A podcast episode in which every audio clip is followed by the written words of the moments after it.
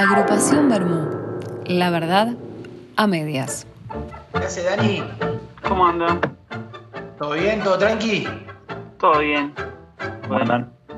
Ahí está el candidato. Vamos, el candidato. ¿Qué hace Cuña? Acá andamos. Entonces, Juli. Muy bien, ¿cómo andan? Buenas. Sí, Luis. Luis. Eh, ¿Estás en, el, ¿Estás en el obelisco que ganó el lead? 1 a 0. ¿Qué hace. ¿Cómo? Yo estoy, ¿me escuchas? Pi, pi, pi. Siga, no que me emocioné porque me escucho. Estoy, yo por primera vez mal. Yo, yo por más que yo tengo, no sé, tengo que tirar el por la ventana, no sé. Llegaron a leer el subtitulado. ¿Qué decía?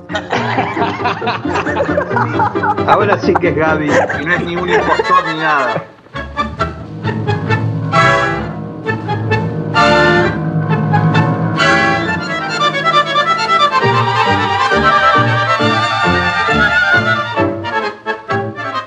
El Eh. hecho de los partidos de mucha gente para mí fue un, un factor para, para elegir el nombre de mi hijo. Porque a mí siempre me llamó la atención, eh, no sé, de mi generación, eh, muchos Diegos, muchos Marianos. Entonces cuando jugábamos, el, el Diego o el, o el Mariano eh, no sabía a cuál te referías. Para, porque en, en el partido era rap, tenía que ser rápido el, el pedido. Eh, Diego, eh, ta, y por ahí había otro, ¿viste? O pasásela. Y, entonces, eso fue uno de los factores que yo dije, no, tiene que ser un nombre que sea fácil para identificarlo en el partido de muchos jugadores Muy buen dato. eh, que sea uno solo. Al final no me salió, porque mi hijo se llama Joaquín y hay un montón de Joaquines, pero bueno, por suerte él eh, tomó el, el apodo de Pipo. Y Ah, Pipo. Sí, Igual Julián con esa, idea tuya, Julián, con esa idea tuya casi lo arruinás al pibe, le, casi le pone Braulio, una cosa media rara. Pará, que yo en el, en el colegio primario tenía un compañero que podíamos elegir el nombre, se llamaba Gustavo Amadeo Cristóbal Villalba Luna Condorí. Y ahí elegíamos. Y le decían rosa porque iba con una remera rosa a jugar. Condorito le decían. Le decíamos Condorito porque estaba venido Condorito, se llamaba Condorito.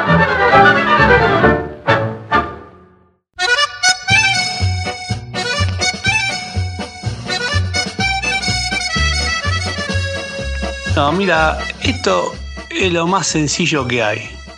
Solamente con un salamín y un pedazo de queso, y a veces ni siquiera hace falta, o diría que no hace falta, nos juntamos a charlar, a reírnos, a contarnos cosas, en fin, a, encontrarnos, a conocernos y por último querernos. Eso es el vermú. Nada más que eso.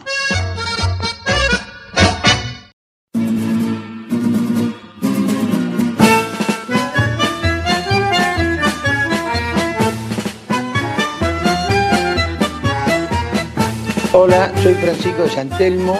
Cuanto más grande me vengo, más recuerdo la barra de la esquina, defensa y Estados Unidos. También recuerdo con mucho cariño al equipo de fútbol que teníamos, el Trébol, camiseta, mangas y cuello blanco y el resto verde. Todos los sábados teníamos un desafío contra algún equipo de otra barra. Recuerdo que un sábado lluvioso de invierno jugamos en la cancha del Colegio Nacional Buenos Aires y había un charco en el medio. Jorge González se cayó en ese charco y se empezó a revolcar. El negro Noya le dijo, para allá es un chancho y de ese momento y para siempre le quedó ese sobrenombre, Chanchito. Han pasado muchos años y siempre recuerdo a ese grupo de amigos. Unos los perdí en el tiempo, otros se fueron de viaje y con el resto sigo teniendo contacto.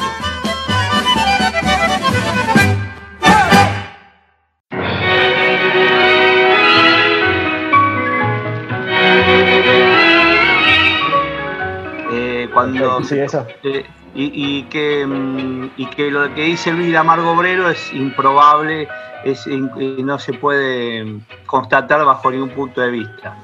No hay manera Hasta de, ahora. de corroborar hasta ahora. Hasta, Hasta ahora. ahora Pero vos, eh, si pones Amargo Obrero, eh, ahí está toda la historia, todo lo que conté. Nosotros con, con respecto a, a lo de Fernet Branca, Fratelli Branca, no lo encontramos en internet. Estamos juntando fuentes, estamos gente que laburó en la fábrica, eh, estamos haciendo un laburo eh, importante. Y investigación y reunión de, de testimonios, los que Sí. quedan, los que uno va pudiendo Sí, encontrar, porque el barrio se movió mucho, mucha gente se mudó. Diría que casi antropológico el laburo. Y sí. Pero cuando salga a la luz eh, va a ser una revelación. Encontraron sí, porque algo. en hay, qué hay están? detalles que no se, no se, nunca trascendieron. ¿Encontraron algo? ¿En qué están? Encontramos que, que, mm, la fábrica se estableció en 1941 por la Segunda Guerra Mundial. Eh, vinieron acá por, por los insumos y, este, la, y la- que la fórmula del Fernet es... eh, Fernet era un doctor, un químico eh, suizo. Sí, Ah, Fer- Fernet era el químico. Fer- Fernet era un suizo, el doctor Fernet, y Branca era, este, era un boticario, un farmacéutico de esa época. Y la fórmula es secreta. Dos veces por año viene la- vienen de allá de Italia para eh, dos personas que tienen cada uno la mitad de la fórmula para hacer acá el preparado. Se hace, Pero nada acá- más que, ¿Y, y dónde, Se hace dónde nada- estaban? se hace nada más que en Milán y en, y en Buenos Aires y en Argentina. En, en Uspallata, Uspallata y, este, y Monteagudo. Ahí está la fábrica. Eh, y ahí para que hay un- 41. falta una pata, falta la destilería la ponía Fratelli, que era el tercero en discordia. Yo acá conseguí una de las recetas tradicionales del Fernet, como para sumar a la investigación. Ya después la vamos a, a revisar. ¿ves? La, la muestro acá. ¿Se puede, se puede asegurar fehacientemente que, que fue hecho, creado en Parque Patricios, digamos? Algo de eso hay. El último toque sí. Eh, fue cuando se armaron trompada lo, lo- eh, bueno, eh, Fernet y Branca, que rodaron por el, por el pasto este, de- del parque hasta, hasta, y, y hasta que uno dijo para, para, porque sintió un olor especial. Recordemos que el parque, lo- el parque Patricio lo diseñó Carlos Tais, que era paisajista y puso árboles de todo el mundo. Y ahí, de- ahí fue la última hierba. la- Ahí, ahí te interrumpo un cachito, te interrumpo un cachito para decirte que yo acá tengo el estudio que hizo Carlos Tais antes de, de diseñar el parque, hizo un relevamiento de, de- de todo lo, lo existente. Eh, Ah. y, está, y, y en la parte de sobre Uspallata, misteriosamente encontró plantaciones de hierbas eh, Ah. que le llamaron la atención. Pero bueno, son cosas que tenemos que ir viendo, ¿no? Tenemos que reunirla, la información, sentarnos y e ir anotando, porque si no uno los- se pierde, son muchos datos. Decirle a los oyentes que, que, bueno, que hay libros acá, ¿no? Sobre la mesa que, que ustedes trajeron. Sí, y- sí. Este es un libro Testimonio. Y tenemos- de, herboristería. Y algo, y, algo, y algo más importante, estamos a punto de conseguir un testimonio vivo de aquella época. Después, eso lo dejamos- este libro contiene el mapa, el mapa vegeto medicinal de la República Argentina. Después Eh, vamos a ver por Buenos Aires qué cosas acá. había y qué no. Tanto Fernando como Sí. Marcelo pueden, pueden citar la, la bibliografía que están usando y esgrimiendo y los autores, Adelante. por favor. Adelante, Fernando. Esto es eh, la historia, la historia de, de mis parques, de Carlos Tais. Ah, qué Eh, lindo. no en, el capítulo, en el capítulo de Parque Patricio ¿Es un libro antiguo o es un libro reeditado? es una reedición, fíjate que es medio, la verdad, ver la que- tapa. no, medio endeble, medio. Ah, lo voy a Vos, Mar- buscar, no lo vos- conozco. vos, Marcelo, tuyo, autor del libro. Este es- Carlos Hugo Burgstaller Chiarini. Es un, es un farmacéutico químico paraguayo. eh, en serio. Sí, sí, sí, es muy famoso. ¿Cómo es el apellido?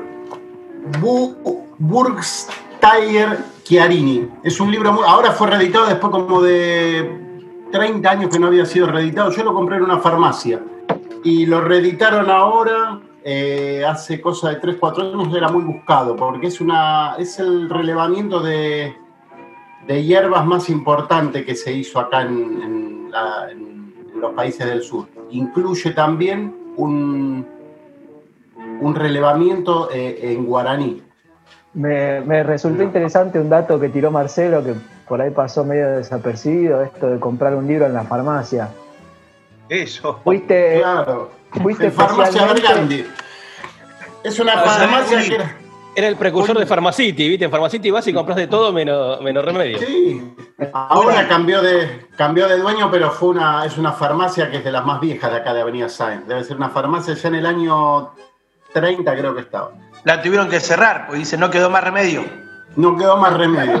Re- y vendían este libro. Vendían prepa- preparaciones que hacen ellos. Ahora cambió de dueño. Pero hasta hace poco te atendía el, el- uno de los descendientes, el doctor Bergandi. eh, de comprar un libro en una farmacia. Yo, que lo conozco a Marcelo hace cuarenta y pico años, no, no es para nada raro. Y el otro día me encontré, voy con la bicicleta, brrr, iba rápido ahí por la bicicenda, un celular. Un celular bárbaro, era hermoso.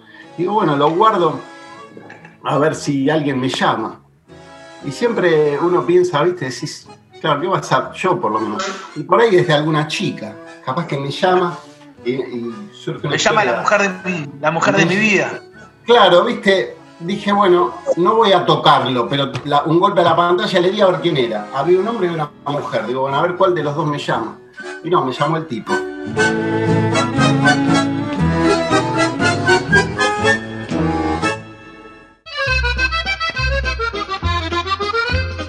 Siempre está bueno en cualquier reunión, en cualquier mesa, que alguien ponga letra a las cosas que sentimos y que nos pasan. Adelante, querido Gaby.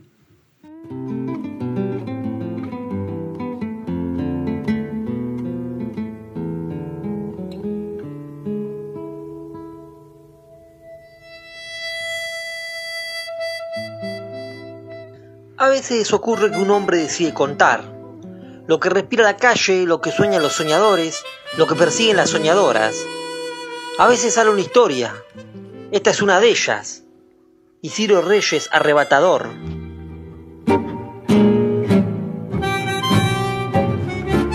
Lo último que había sabido del Isidro Reyes fue que estaba en devoto por aquello del almacén de Parque Chas.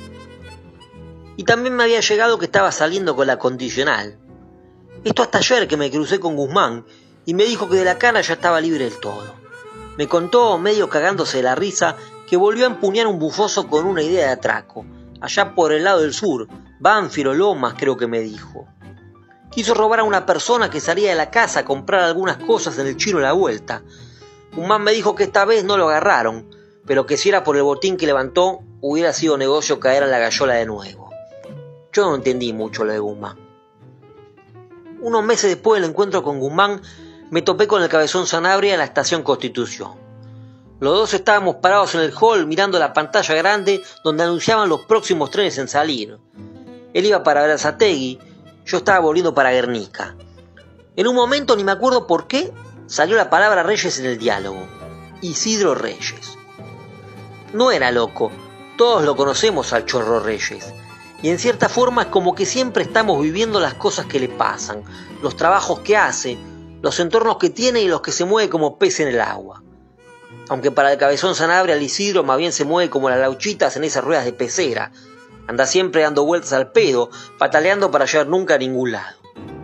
A devoto siempre, dijo Sanabria con ironía y un poco de lástima. La cuestión es que Sanabria me puso al tanto de lo último de Reyes. Ahora andaba siendo arrebatador de teléfonos celulares. Laburo que se puso de moda en los últimos años, sobre todo en algunos barrios de la capital, donde limita con el conurbano y pasa mucha gente por día. Gente que está volviendo a los trabajos, cansada, mirando las pantallas para entretenerse en la espera, ensimismada, fatalmente distraída.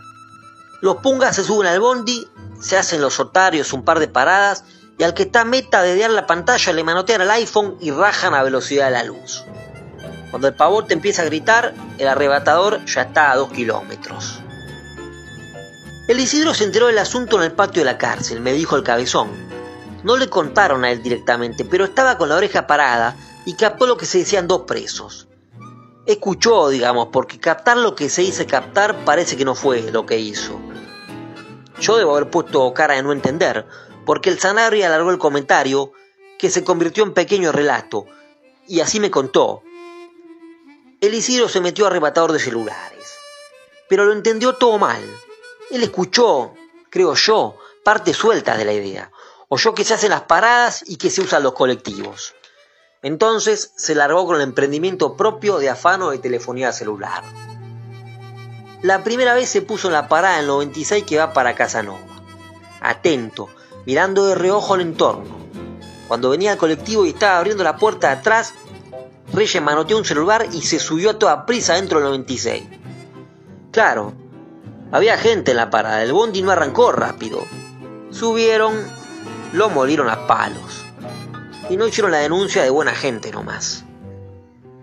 Otra tarde, ahora en la parada del 182 que va para San Miguel, se puso mosca. Y se fijó bien que hubiera poca gente para subir. Ni bien abrió la puerta de atrás, arrebató un Samsung y se zambulló para adentro rapidísimo. Esta vez el bondi arrancó al toque, pero lo agarró el semáforo antes de la General Paz. Lo alcanzaron, subieron, lo molieron a palos. Y no llamaron a un botón porque dijeron que se les hacía tarde. Un viernes cerca de 18 esperó el colectivo 2 con la paciencia de la araña. Poca gente aguardando, él pispeando el semáforo para calcular bien el tiempo. El bondi llegó y Reyes tironeó el iPhone y se trepó velocísimo. El 2 arrancó y esta vez no le agarró el semáforo, pero ese interno terminaba una cuadra cruzando la General Paz. Cuando el colectivero gritó acá termino, llegaron y subieron, lo molieron a palos. Y no llamaron al taquero porque ya no tenían saldo en la línea. Así anduvo un tiempo más, tratando de hacerse con un buen celular. Al principio para revenderlo en el mercado negro, después lo único que le interesaba era afanarse uno para usar él.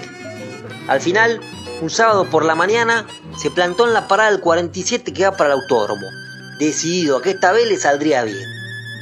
Algo lo iluminó y se dijo, hoy voy a rajar para otro lado.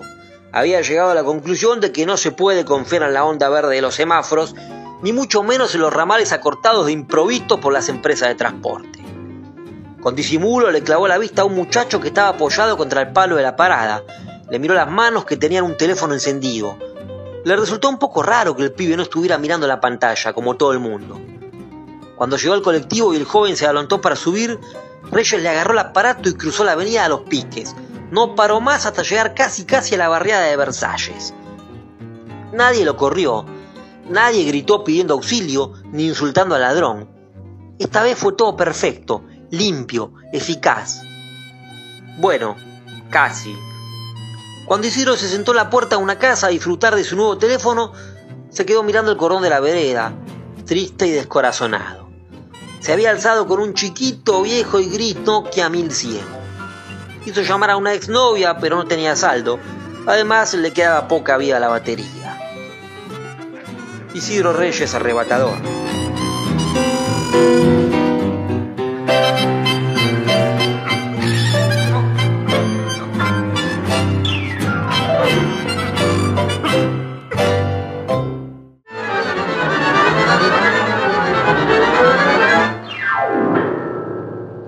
Agrupación Bermú. La verdad, a medias. Yo me acuerdo una- un partido, todavía me acuerdo patente, un partido en la placita de la Razábal y Caguazú. Sí. Y en medio del partido se va la pelota, pasa el 117, explota la desazón de ese momento. Chao, no Eh, había claro. otra, no había- no- se terminó ahí. La explosión de la pelota cuando la pisó el 117 y. Y en cámara lenta la pero desaparece, tristeza. Sí, y, y la, duración, la duración de los partidos. Porque Ah. era, era de noche y seguíamos con la lamparita que había en la calle y seguíamos jugando hasta que no te llamara tu vieja a comer, le pegaba. La duración y la cantidad y la, y la cantidad de integrantes por equipo. A veces se juega 15 contra 15, o sea, digo, no, no, no había ningún límite. Y era a 12, va, por lo menos acá, se jugaba a 12. Si, eh, si íbamos 2 a 2 y ya hacía 4 horas que jugábamos, se jugaba a 8. Y si no, a 6. Aparte, los, equipos, los equipos iban diezmando así sin, de casualidad porque llamaban a uno y ese se piraba y no decía nada. Y de repente vos tenías uno menos y de repente decía otro. Escuchá, y pedirle grasa al carnicero para pasarle a la pelota. También. Yo jugaba, yo vivía en San Telmo y jugaba en la Plaza de Dorrego y ya había algunas mesitas, viste, que los bares ya. Y era pelear y pelear, nos odiaban los mozos, todo. Y después nos convencían para que paremos un ratito dándonos maní. Nos daban una bolsa de maní y nos quedamos un rato sin joder. Pero después era volver a empezar, ¿viste? No, y, bueno, eso Era- lo cuenta. Lo Era cuenta Dolina, Ribera.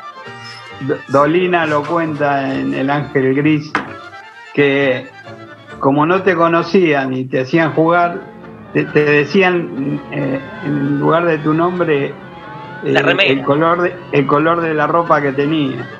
Tenía remera roja, te decían, rojo, tocala, rojo.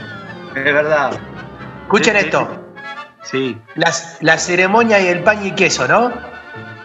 Sí. Era, era peor que el bullying, porque si eras malo te dejaban para el último, te sentías una basura, ni tus amigos te querían.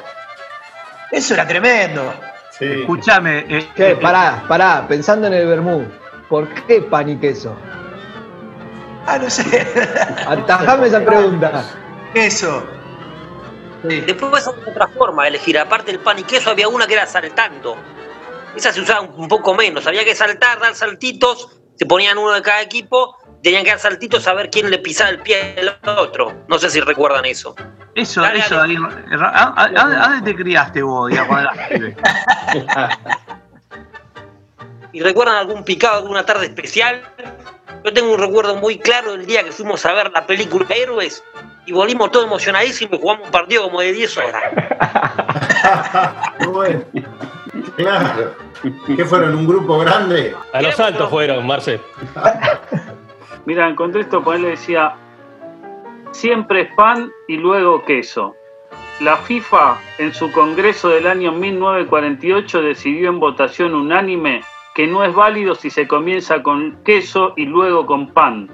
Esto basándose en el armado del sándwich. O sea, 1948 la FIFA hablando del orden, eh, estableciendo que primero el pan y después el queso. Ahí me hubiese gustado estar, ¿ves? Eh, digamos, Es verdad. me imagino ¿Con cuánta- una con mesa, cuánta una razón? mesa donde están todos completamente borrachos, digamos, porque no, no- no, es, una cosa increíble y debatiendo, bueno, No, y, y aparte, no, y una cosa aparte, esa reunión de borrachos aparte, eh, no, no habría ningún sudamericano, serían todos ingleses con, Claro, arriba. No, pero igual eh, me parece, estoy, estoy muy de acuerdo con la, con la racionalidad y el, el- el- como el, el raciocinio científico para, para validar eso. Siempre primero el pan y después el queso. Sí, perfecto, sí, sí. tal cual. Bueno, pero lo, lo- lo bueno que tiene la validación de la FIFA, de la International Board. Yo me, me imagino a los tipos con los traductores también. En inglés también. Bread, Claro. cheese, bread, cheese. Claro.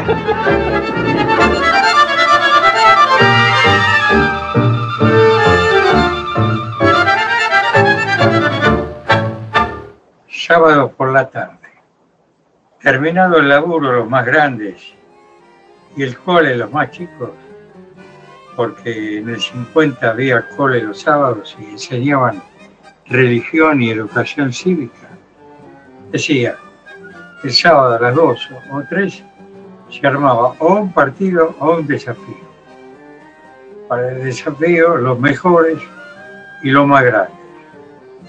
Para el partido la ceremonia era, los dos buenos elegían. Para armar el partido, de manera que no hubiese robo, los 10 se ponían a dos metros frente a frente, y adelantaban un pie y luego otro simultáneamente en dirección del choque. Llegaba un momento que a dos pasos se extremaban los cuidados.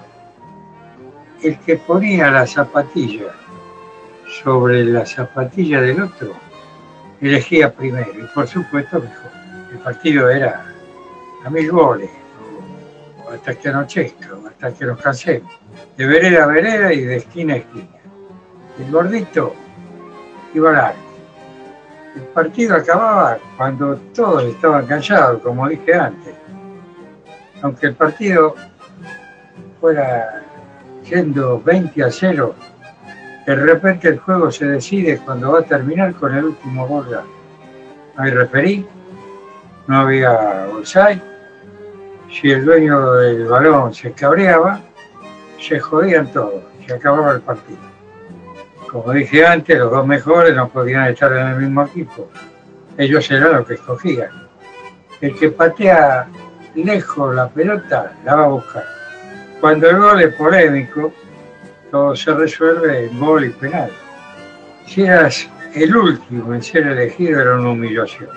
Se, co- se cobraba falta únicamente si alguien salía llorando o era una caída fuerte o una patada fuerte. Los más crotos jugaban de defensa.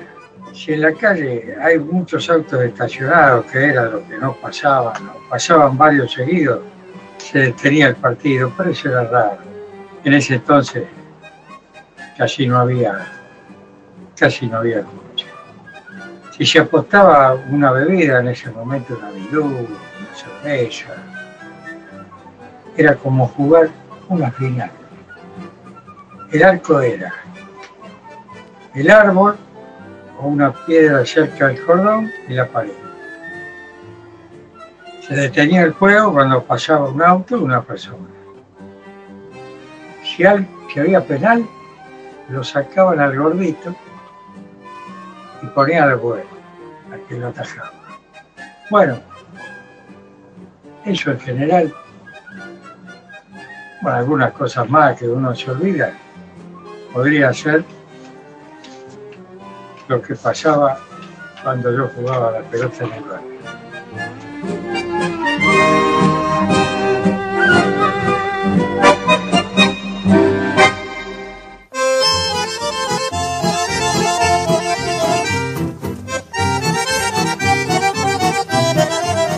E- e- ese, dato, ese dato de la FIFA de cuándo es. En 1948. O sea, eh, mirá vos, mientras estaban los juicios de Nuremberg, se estaban ocupando de eso. qué importante. Qué importante. De es. No, pero, eh, pero joder, que, que mirá lo que es el fútbol, ¿no? Que a, a veces es un- Había gente reunida en un tren en Versalles firmando también un acuerdo de paz y esto estaban decidiendo esto. Claro, por eso. ¿Te, te, te imaginás, digo, eh, haciendo un alto en, el- en los juicios de Nuremberg? Bueno, ahora que estamos todos acá, eh, en otro, en otro de las cuestiones, tenemos que resolver esto del pan y queso porque es un quilombo. ¿Qué, qué, qué es queso? Porque así se han armado guerras, ¿eh? Así se han armado guerras. Porque quién empezaba con el queso, con el pan. Agrego una, una cosa de, de la Sí. misma fuente que dice, ¿no? Eh, supongamos, ya se resolvió quién debe dar el primer paso, por lo cual el capitán del equipo A, enfrentado a unos 7 metros del capitán contrario, da el primer paso al grito de pan. ¡Siete metros! No Qué terminaba verdad. nunca. Siete metros era toda la cancha, siete metros. No, pero ve- ve- ven que es importante el fútbol. La gente dice, ah, el fútbol, que no, no hay que no hay que darle bola. Bueno, Fíjate Ahí tenés. Mi, sensación, ¿no? Eh, podríamos poner el firulete, el tango el firulete, ya relacionado con los temas que hablamos, de fútbol y demás.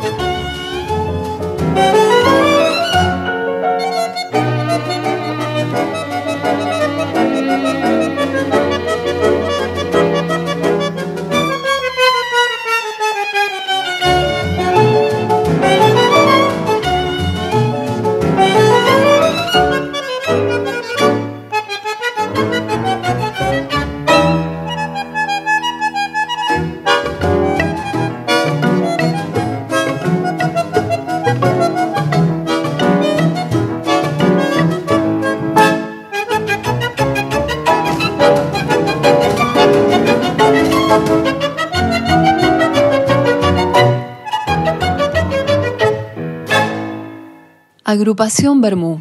La verdad, a medias. En Radio Vientos al Sur.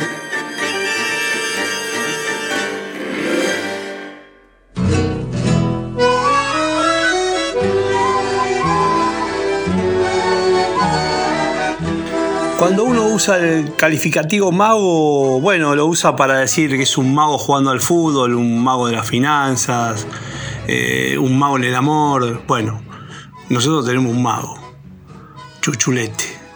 ¿Qué cuenta, Chuchu?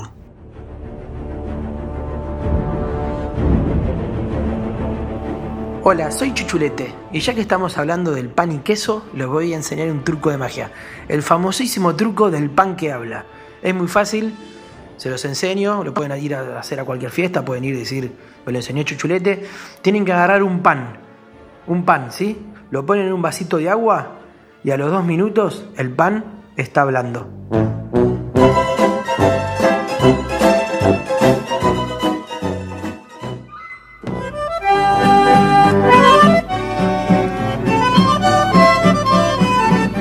En el Teatro La Goma, te la ganaste. En, en los sorteos. Sí, señor. Una vez eh, teníamos un par de zapatos y, y sorteamos de a uno que, para que para que la pareja se encontrara. ¿Viste? A- a- co- como la cenicienta, a ver a quién le tocaba el otro par y bueno, que se pusiesen a charlar. Propiciábamos el encuentro. Yo decía acá, na- no- nadie me venga a pedir el teléfono de la rubia, de la colorada, del morocho. Acá no damos ningún teléfono. Si damos un mapa orientativo, entonces eh, hay una mayor concentración de solteros y solteras en la peña, nada más. ¿Se acuerdan de- de esa época que había bares con teléfono? Que vos ibas y llamabas a las otras. ¿Qué cosa Sí. más rara, más vieja? Yo iba ahí, yo iba a uno en Flores que se llamaba El Café de la Revuelta. ¿En Rosario había, Luisito, de eso? Eh, pero con cospeles.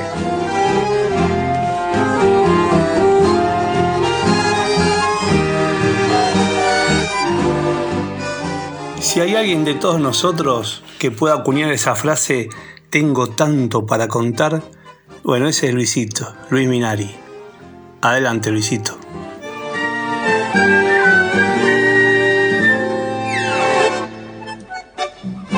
Hay recuerdos en la vida que a uno no sé si lo marcan para siempre, pero sí quedan en, en- la mente. Y esto me ocurrió cuando yo tenía más o menos 12 años, que fue el fallecimiento, la muerte de mi abuela. O sea, en esa época y más en Rosario, eh, cuando fallecía alguien se lo velaba en la casa. Ahí lo hemos visto en la película Esperando la carroza. Eh, entonces se modificaba toda la casa, tanto como para preparar el, el velatorio, la sala velatorio que iba a ser en alguna de las habitaciones y después en las demás habitaciones o en los demás lugares de la casa se preparaba para recibir a, a los familiares. Entonces mi abuela eh, con muchos familiares en el campo eh, venían para quedarse un día al menos. Eh, costaba mucho viajar también, por más que vivieras a 60 kilómetros o 100 kilómetros de Rosario. Y fallece mi abuela, comienzan todos los, los preparativos. eh, el dolor era la mamá de mi papá. Eh, y empezaron a avisarle a los familiares y empezaron a llegar. Mi abuela fallece un jueves a la mañana y había que enterrarla el viernes a la mañana. Luego del sepelio y del dolor eh, quedaba una pérdida. eh, se vuelve a casa ya y comienza la, la tarea de, de, darles, de prepararles una comida, se acostumbraba a eso, ¿no? Y eso de las más o menos 6, 7 de la tarde. No era un vermouth, era como un aperitivo, así picar algo para esperar la cena. Que, que venía un asadito, un asadito para, no sé, en esa época creo que seríamos como 30 personas. Eh, éramos una de las pocas familias que tenía televisor en esa época. Y como era viernes, y los viernes se televisaba un partido de fútbol. Ese viernes jugaba Newell's.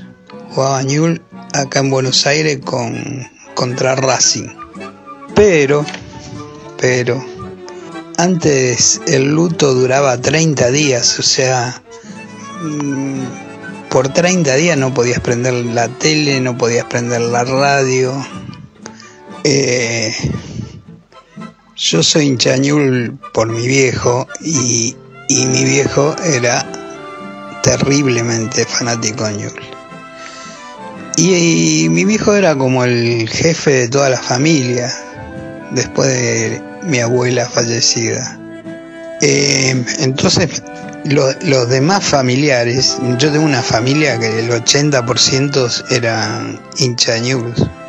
Y entonces un grupo de primos que seguramente todos, en toda familia hay, eh, van y lo encaran a mi papá y le dicen, tío, ¿se podrá ver el partido por televisión? Lo primero que exclamó mi viejo, no, de ninguna manera, esto acaba de fallecer la abuela y, y no, esto ¿Cómo ver un partido de fútbol por televisión? ¿Cómo, cómo vamos a aprender el televisor? Eh, bueno, siguieron las insistencias, daban vuelta, todo el mundo dando vuelta, hasta que después del vermú y preparando el asado que era la cena, eh, mi papá se ve diciendo, bueno, eh, como la abuela también era de Ñul, lo vamos a ver, pero sin volumen. O sea, se prendía el televisor el blanco y negro sin volumen. Bueno, a las 9 empezó el partido y todo prendido el televisor y viene un gol de Racing. Lo recuerdo como, como, como si fuera hoy. Eh, el gol de Racing, la cara de todos sentían que, que, había estado mal prender el televisor por la falta de mi abuela o, o por ir perdiendo el partido. O sea, como que no valió la pena. Eh, eh, bueno, creo que se agrandó el dolor de la pérdida de la abuela, ¿no? En la cara de todos porque íbamos perdiendo un a cero. Bueno, comenzamos a, a comer y siguió el partido y siguió el partido, iban 35 minutos y, y hay un jugador que lo recuerdo eh, y me quedó en la memoria, o sea que Tercilia, Newell había comprado a Tercilia que era un jugador que venía de, de Independiente. 38 minutos, gol de Tercilia, le empatamos el partido a Racing.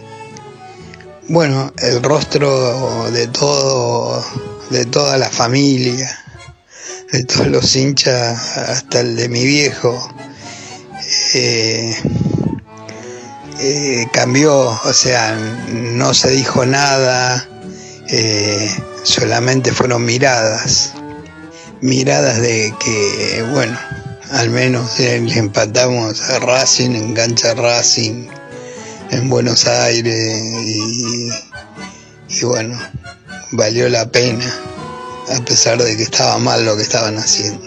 Eh, 45 minutos, segundo gol de Tercilia. Se convirtió todo en abrazos. Eh, se tendría que haber guardado el luto. Bueno, eran todos abrazos y, y haber olvidado por un instante lo que era eh, a la abuela.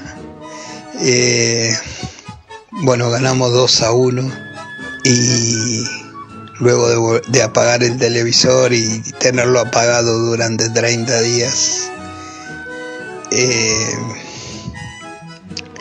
nos quedó esa, esa sonrisa difícil, esa, eh, ese sentimiento leproso que nos, que nos ha llevado durante toda la vida a, a,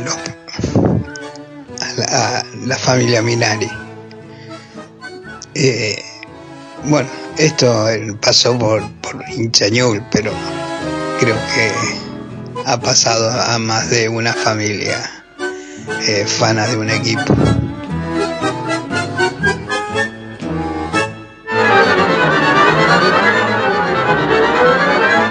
Agrupación Bermú. La verdad, a medias. Nos saludamos. Bueno, hasta la próxima. Viernes 17 horas.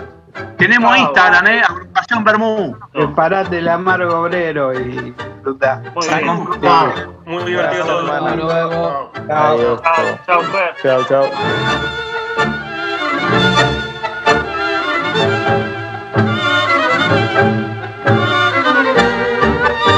Y bueno, todo se termina, ya nos estamos yendo, así que los dejamos con los anuncios y con nuestra querida marcha del Bermú.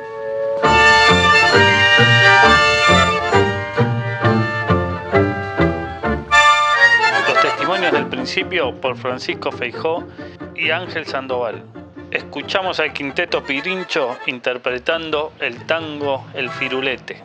Los fondos musicales de Cuarteto del Centenario, Gasparín y su conjunto, Hugo Díaz, Rafael Rossi con Senda de los Abrojos y Orillas del Plata, Enrique Maciel y su conjunto, Osvaldo Fresedo y su orquesta, y nuestra cortina de siempre, El Huracán, por Alfredo de Ángelis. En la producción general de Radio Vientos al Sur, Luz Martínez, productor artístico Adrián Kaplan Crep y por supuesto UTE, Unión de Trabajadores de la Educación.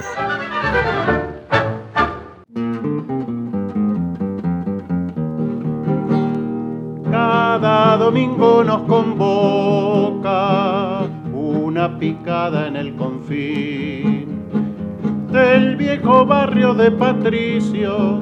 Llevamos queso y un salamín. Dos horas antes del almuerzo, con la razón de un porque sí, nos encontramos para eso, para estar juntos y así decir las inclemencias del invierno los azotes del calor, las amarguras del bolsillo y las penurias del amor. Las combatimos con fiereza, nos vacunamos en salud y repelemos la tristeza que soy salame, pan y vermú. Derrotamos la tristeza que soy salame. Viva el vermú.